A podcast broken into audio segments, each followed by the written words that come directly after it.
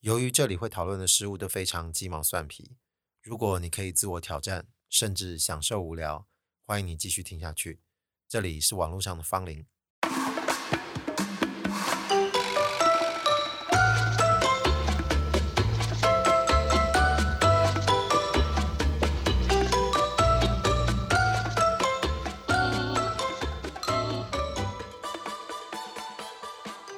在都要到年底了，开始回顾一下，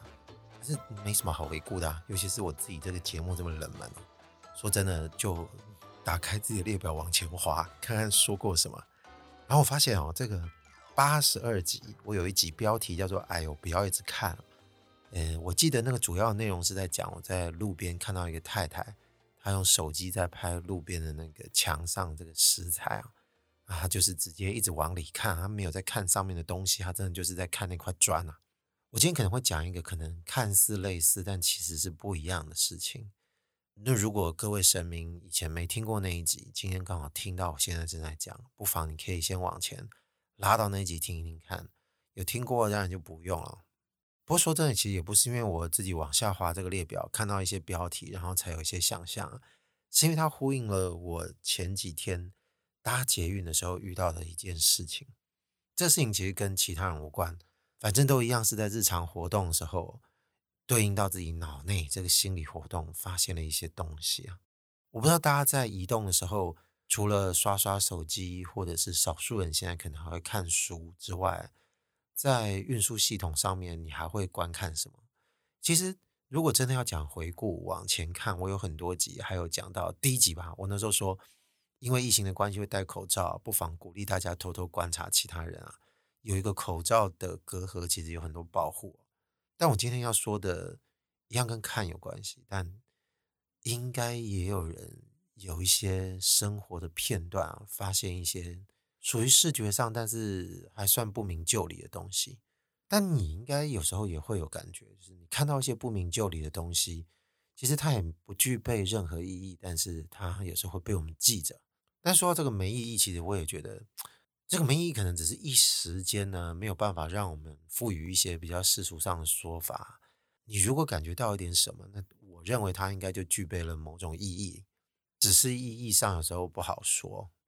既然跟自己手上的这个移动装置看到的画面无关，那顶多应该就是看你其他还能看到的事。车厢上可能就看窗外景色嘛，但是在捷运换线哦。不管是从哪一条线换哪条线，这个应该在台北市生活的人，常常应该都会有这个经验。我记得我是在忠孝复兴站，准备从文湖线换线换到这个板南线，它那个换线的动线就是会往那个搜狗复兴馆嘛，就绿色那栋搜狗旁边的这个路往那边靠近。接下来你就会从空中这个扶梯一路往下拉到这个地下二楼，所以它这个扶梯的长度就很长。它会横跨一些你看到一楼的区域，我记得那时候还有电子广告看板，那边我猜应该广告费用还蛮可观的。然后过了那个广告，接下来你就又会进入一个类似像室内的空间，反正就是都是在这个扶梯上，有搭过人，顺着我这个描述，应该这个回忆应该都非常明显。这个偶然就发生在过了这个广告看板，顺着快要往下，等于说这个扶梯大概剩下后面后半段。那我们一般都注视地面喽，要不然就是看看周遭旁边的景。这个景也不算什么景啊，就是场域啊，可能看看其他的行人或什么的。一般会担心尴尬，当然就不要盯着人瞧啊，要不然就是看着手机，因为这个路途很长。但除非你是一直在行走，一般习惯走左边的人，可能他赶时间，这个就没有什么问题，因为他就一直顾着看自己的路就行了。那我那天就好奇。没有赶时间嘛，就站在右边搭这个扶梯，慢慢往下，经过了我刚刚说的那个区段。我抬头往上看，它这个天花板的部分，那一段天花板应该是像什么？这个珐琅墙板，然后它一格一格之间应该都还有打那个矽利康。然后因为这个还有照明的关系，就是每隔几格这个模具的这个珐琅墙板就会有照明的这个圆形的砍灯。然后我看着这个情形。如果你稍微有点想象，你就会发现那一段的天花板离我们的人稍微近一点，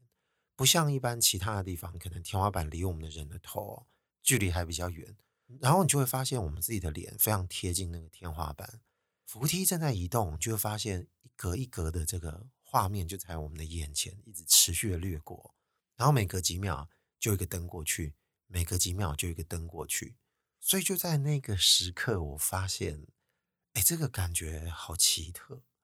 那都是斜的嘛，扶梯是斜，天花板是斜的，那我们跟它就呈现一个很难得的平行状态，而且是一个在移动的情形下，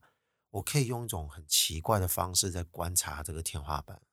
如果今天我们在任何一种可能的室内啊，在自己家里啊，在外面啊，不管在哪里，我们通常都会是在一个静止的状态下。抬头在看着他，对不对？再来就顶多像是我刚刚说八十二集在讲那个太太在看着大理石，那你就是垂直在地面上嘛，站着看着这个也是立面的这个墙壁的东西，那本来就站在一个互相平行的阶段，你是也不需要移动啊，你顶多看上看下就是蹲高蹲低，但是它没有一个东西承载着你移动了，所以那个感觉就有点特别。如果我们从小到大活在这个当代啊，电影开始也已经一百年了，等于说我们在吸收任何戏剧形式、电视剧或电影，一定都是我们常常会看的一种东西啊。那我们现在应该在谈论这件事情上面，应该不会有人问我们说电视剧是什么，电影是什么？我为什么会提到电视剧或电影？就是因为它是需要一种工业模式在拍摄嘛，越来越精进。以前可能一开始就只有一个像相机一样的东西，自己手在拍，或者是固定的在拍一个活动的物件。最早的那个卢米埃兄弟拍的是那个火车，光是这个画面不就很多人在看了吗？但与时俱进，就会发现有很多拍摄手法就会开始不一样啊。那最常讲的就是会有轨道运镜啊，它会让这个整个画面的移动就获得了一种前所未有的感觉，因为它是很平滑、很平顺的。我们平常。在所有生活中啊，就是自己能够用走路的理解这个世界，你看待这个视觉上面的平衡啊，它应该都是需要我们自己脑内还有另外一个视觉的系统。这个可能牵到医学，没办法讲得太细，只能光就感受上面去看。于是我们知道它会有一定的震动，只是这个晃动不会让我们感觉到会容易头晕，除非我们是坐在船上啊，或者是其他晃动更强的。我们没有办法自己去把这个视觉上面平衡的特别好，那你可能就越看越不舒服。但我现在讲的是相反，就是看得超舒服的。这种舒服的情形，一般就是在戏剧或者在电影里面才能看到，因为他用摄影机去把这个观看世界的方式，在有一些运镜的桥段上面，会去发现它有非常平顺的移动，不管是左右上下还是前前后后。我每次看到这种运镜的时候，就会觉得很有一种内心感。这个内心感的说法非常不准确，只能试着去解释它。因为它这个看世界的方式没有那么原始，不是来自于我们自身的移动能够感受到这种视觉效果。除非你必须搭乘在一些交通载具上面，你才有可能产生。就如同我坐在那个扶梯上面看着天花板的那一刹那。而也就因为如此，所以那一小段的扶梯行程，就突然觉得哇，异常珍贵。因为我从来没有机会是身临其境感受到一种运镜效果的东西。但讲到这里，当然是必须要再往下挖掘为什么。因为这么说，你可能会发现，我们在一个移动的物件上面，在文明社会应该已经经验太多次了，可以见得为什么这一次这么特别。扶梯又不是没有在别的地方搭过，这个关键就在于有一个靠我们很近的景。我刚刚不是说那一段的天花板比较低吗？所以抬头的时候会觉得这个天花板贴近我们的脸，靠得非常近，也就是我没有什么机会被周遭的视觉在干扰了。如果我不抬头啊，我就是看着前方，那我就看的是整个这么庞大四条轨道的电扶梯的景色。那我们只是回到一般的日常啊，怕一些礼貌问题，不想跟路人四目交接，可能又会希望盯着一些呃金属的部分啊，扶梯跟扶梯之间啊，那个一个个的墩啊，要不然就是我们的脚啊，反正就是手机也行，就是这些有的没的东西。那有时候你可能觉得比较安全一点，你看的是全景，所以你看到是一个整个透视的景在移动，它在变换。这种东西跟我们平常在路上行走看到的万物哦，可能都差不了太多。如果要细究，当然它还是有点不一样的，但是没有刚紧盯的这个天花板来的强烈，是因为这个东西靠我太近了，所以其他视觉的干扰就变得非常的少，所以我就变得非常纯粹的看着这个板子一块一块的在我面前移动着，然后灯呢就一颗一颗在我面前流动着，然后你就感觉到这种非常平滑的，就像电影运镜般的感觉，就在我面前一个一个的这样经过。我就突然感受到这非常强烈的纯粹性。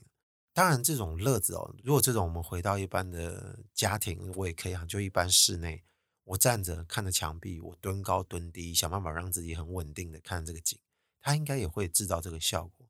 只是平常还不至于这么三八，那有时候就需要有一些情形是，它刚好让你非常顺的就看到，你也不需要特别做一些非常奇怪的事。你就能获得这种感觉跟这种体验，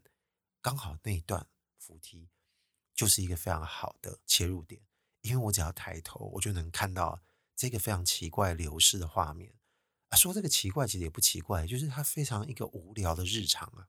但我们如果平常就是这样看，你可能还觉得也很没有办法感受到我刚刚前面说的那种很纯粹的感觉，你可能还需要其他另外一个外力来帮助我们。能够更专心的发现这件事情非常有意思，那其实我们还是需要有一些其他的外力能够帮助我们，能够专心的看着这个画面，才能把这个不好说无以名状的效果给充分的感受到，而且你真的觉得它存在。那另外一个五感很重要，就是我们的耳朵。如果我们今天没有听音乐，就是没有一个让自己存在一种封闭状态的听觉感受。其实你有时候也很难进入这种状态，因为我记得我刚刚在说这种运镜其实很内心啊，大概就跟这个意思有关系。他必须要透过别的行为跟行动把它这个召唤出来。如果你今天没戴耳机，你听的就是周遭的嘈杂声，那代表我们人跟这个外界的世界啊，还系着一个还蛮强的联动跟牵引，那你就没有办法进入一个完全自我的世界。所以我在抬头看到那个天花板的时刻，其实我耳机是戴着的。那时候正听着一个音乐，当然一般都是我们自己想听的才会在耳朵里面出现嘛。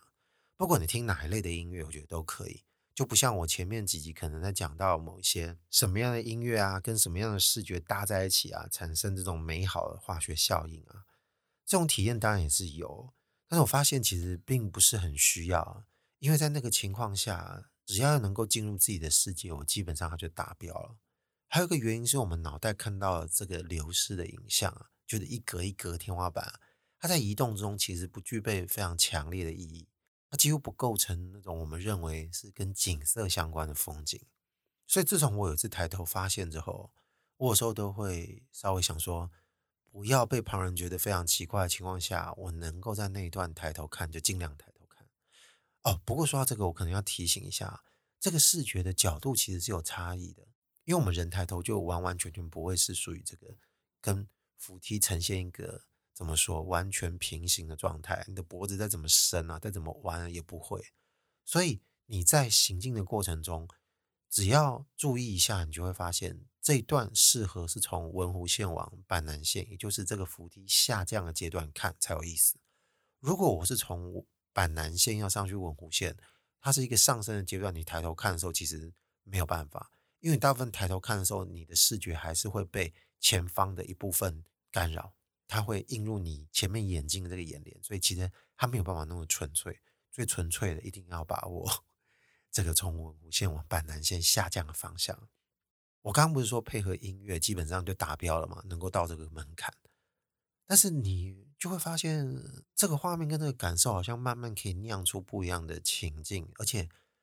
你觉得这个蛮难得的，不容易腻。我就会发现，我每次经过那一段的时候，我就会想要换不一样的音乐去搭配，因为视觉几乎是固定的了，你没有办法再去影响它，你没有办法再掺杂另外一个变音进去。接下来几次测试就让我发现，某种声音搭起来更有意外的效果，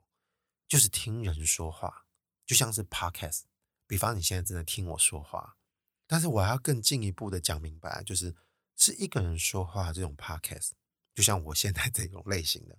它有一种独白感，不适合是两人或三人以上的聊天。就如同我刚刚说，这是一个非常内心跟非常私人的东西。所以在捷运这个换线路程中，当下我猛一抬头看到这个特别贴近自己在移动中的天花板，你就会觉得这个意外感受是很私房的。当然，它也是一种很私密的，而且它竟然发生在公共空间。而且，就像我们刚刚说的，这种电影感、这种戏剧片段的感觉袭来啊，特别强烈，而且还不是像电影一般，它是已经都准备好了。你看，一个导演要先。规划这个运镜，他说故事，他所有要呈现给我们的内容，这些东西都是预设好的，所以才会播映在画面上，让我们观众可以看到这个展示啊。可是我抬头看这个天花板，是一个当下，是一个组合，它是一个发现。我们自己等于有点类似创作者这样的角色，而且我们是当下发现，当下就在感受，只不过是。跟电影不一样，是电影是一个完整的故事，我们看到只不过是其中一个片段。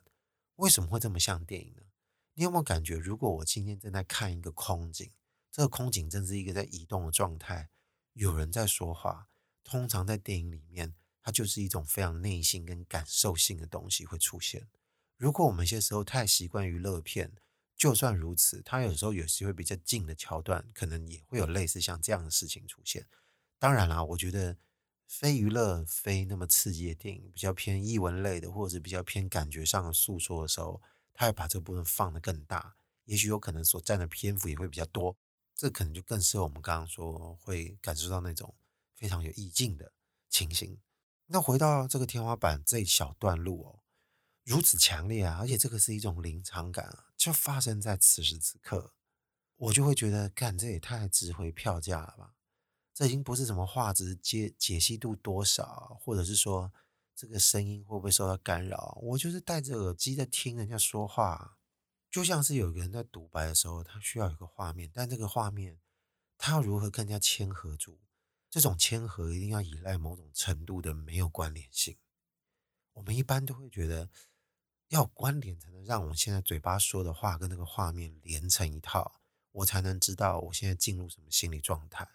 但是你有发现，有时候这种抽离跟在讲内心独白的时候，它相互呼应出来的结果，看真的也太强烈了。就像是一个人可能他在顾左右而言他，他一直不敢讲他心里真实的想法。也许这时候他很悲伤啊，所以他可能有一条线索是在他一些日常的小动作上，看起来好像没事一样，正在掩饰他内心的一些不愉快的事情。但可能眼神透露了出一点什么，我们就会觉得那个画面特别迷人了。那个时候我就会感觉到，如果我要听 podcast，我们常常都是在处理一些日常啊，就像我前几集我说我在洗澡的时候很喜欢听，那会让我们比较容易不需要在有一个搭配的情形下就能够听进这些人家说话的内容。音乐比较容易进入其他的想象，是因为我可以闭起眼睛自己在脑内上演 MV 啊。说话就变成不是这样的情形啊！刚好这个无意的画面搭配啊，它就酿出一种不一样味道的酒精饮料，总觉得不用喝，你闻到那个味道就会觉得有点熏呢。这应该就是这个配出来最好感觉的时候。所以照这个说法来看啊，我觉得你不管喜欢听谁说话，只要是稍微安静一点的，我觉得都能搭配。说不定有可能在我这边听的没有显灵的神明们，有些人的活动也是在一些可能会有类似这种情形的状况下，不妨把我这一集拿去配配看，或者是我曾经其他讲过一些比较无聊内心的单集啊，我有自信这个应该听起来会蛮有意思。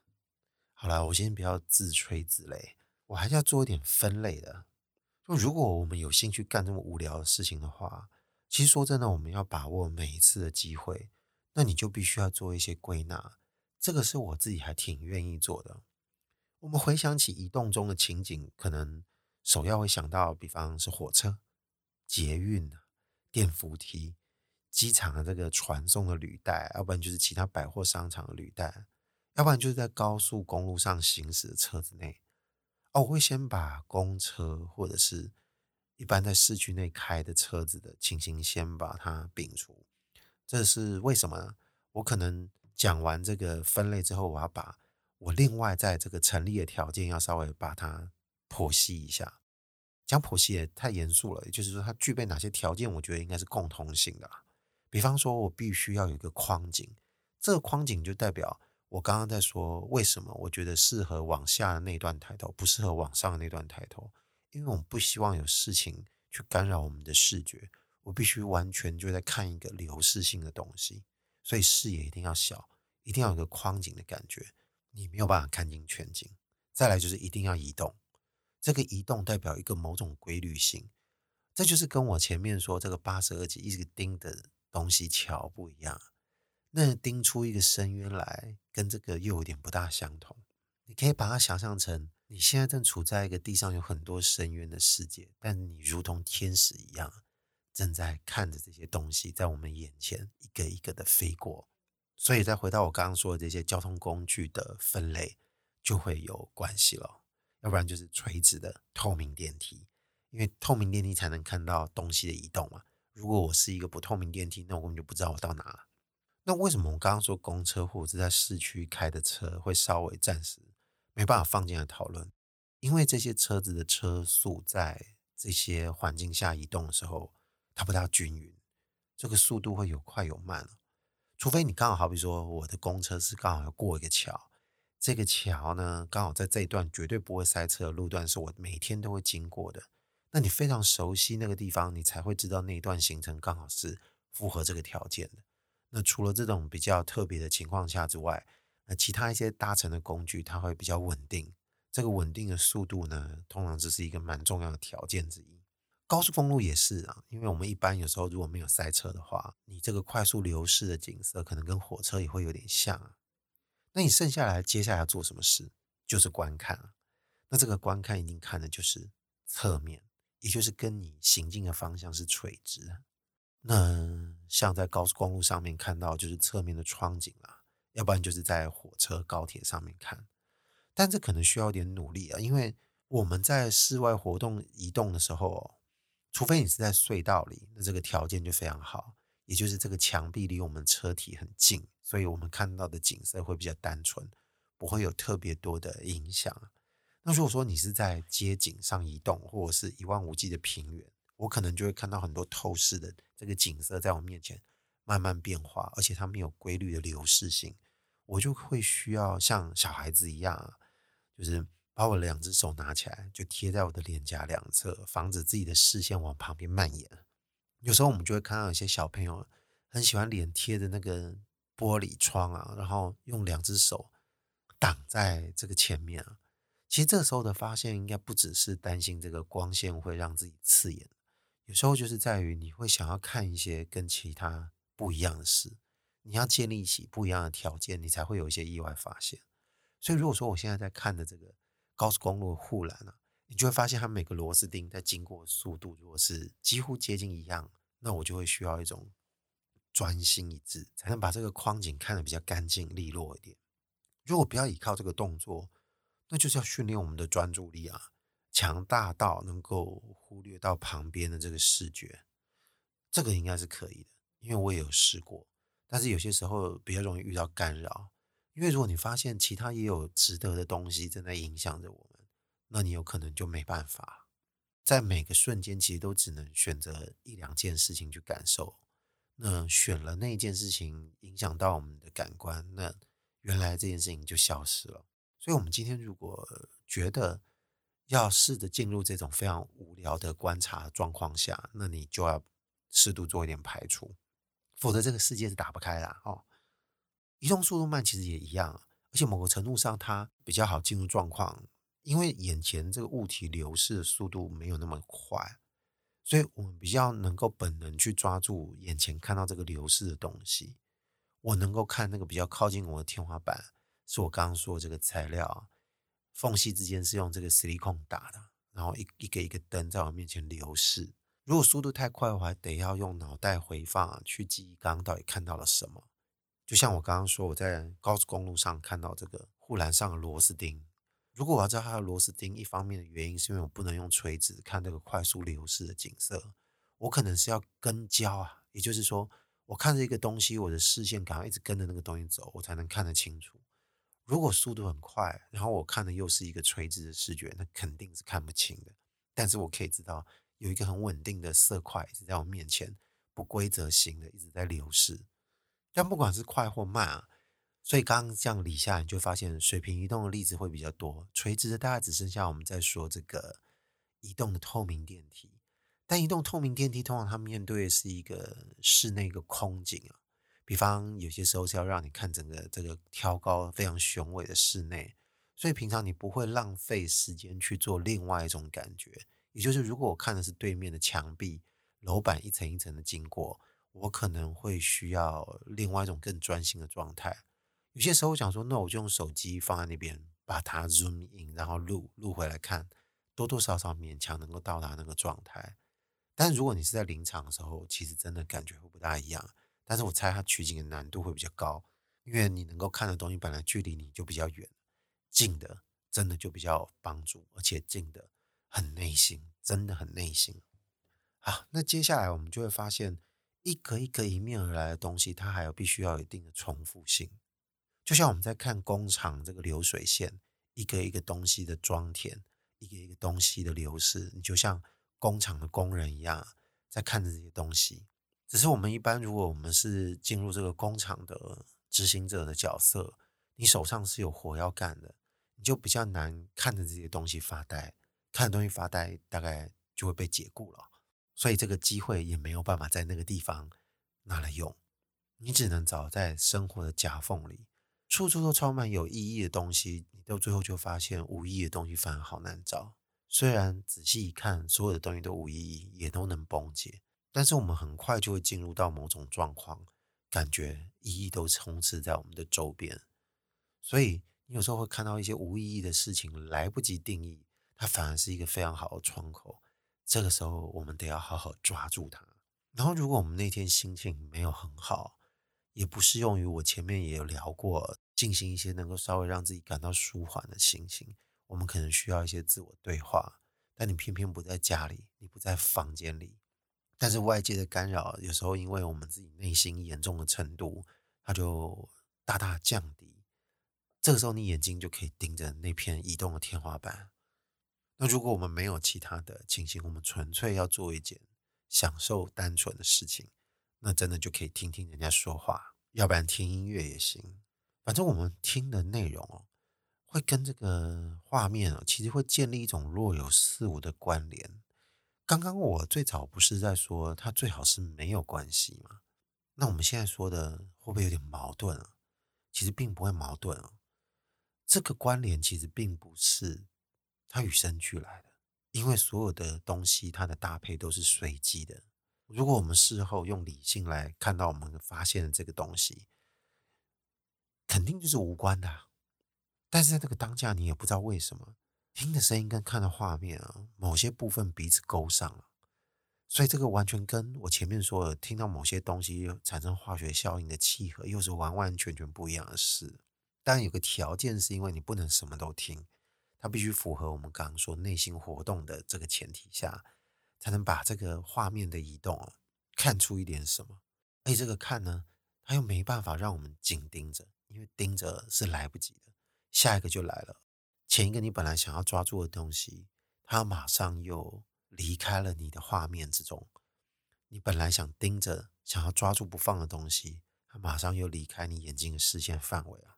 所以你只能一直持续的迎送、迎送、迎送、迎接啦哦，然后送他走。这种流逝会让我们感觉到有点麻痹啊，因为它会一直重复。这个瞬间的麻痹感，可能哦。就是帮助我们能够对付自己内心的一个独白律动有关，但这个剖析我觉得可能到此为止就好了。我觉得再讲更多就没什么好享受的。也许稍稍有点被自己在思考这件事情的时候碰触到了，为什么它能够建立一种很微妙的关联，可能跟这个是有关系的。那我们说的都是身外的景色嘛，尤其是文明世界里面，你需要有一个。稳定移动的交通工具，才能帮助我们发现这种很平滑运进的想象。尤其是这么理下来呢，忠孝复兴站那个扶梯下面那一段，就会被我视之为是一个黄金地段。其实说真的，我们也不知道跟这个天花板的缘分啊，还能维持多久。短时间之内看，应该都不会有什么改变，因为那个地方的空间条件应该已经是如此的设限了。除非有一些其他的因素，比方说他改这个线啊，或者是改一些进出方向啊，但短时间之内暂时应该不会。但有，我觉得就且用且珍惜，那就是我内心的这个私房的黄金地段。而且说真的啦，就是它这个东西不需要特别制造什么成本去感受，你搭在那个地方的时候就顺道感受一下就好了。如果类似这种平滑运镜能够看出一点什么的。我变成对这个东西产生一种瘾头，乐此不拔，想重复看。那你特地做，就会有点像我们刚刚说，刚刚胆包散板，然后那人会觉得你有点问题。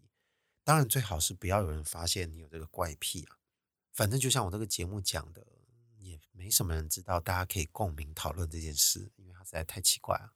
那如果真的没有办法，那不如在这个年底啊，发下个心愿。也就是希望这个世界以后大家都能够更接受一些没有对社会有危害啊，但是可能暂时一开始会让人家感觉到有点莫名其妙的行为，接受度能够越来越高。也就是如果以后我们对于这个视觉不被干扰的情形呢，能够持续的被发展下去，这个美好的将来可能就会变成我们平常走在路上啊。也不会因为瞄到其他的事物造成一些其他的困扰。要不然你走在路上看到那个流氓夸张的小，我说我没有看你啊。他说你刚明明就看我。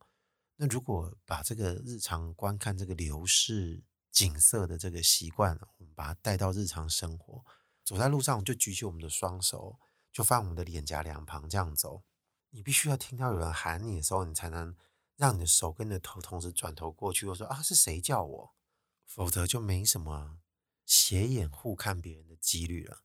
我觉得这个可以充分达到一个富而好礼的社会，岂不也是美事一桩吗？好了，我觉得扯太多了，今天就先讲到这边。我还是很推这个黄金地段啊，真的想感受这种莫名纯粹的景色，真的很推你去试一试啊！网络上的芳龄，我是阿贵，今天就先讲到这边了，拜拜。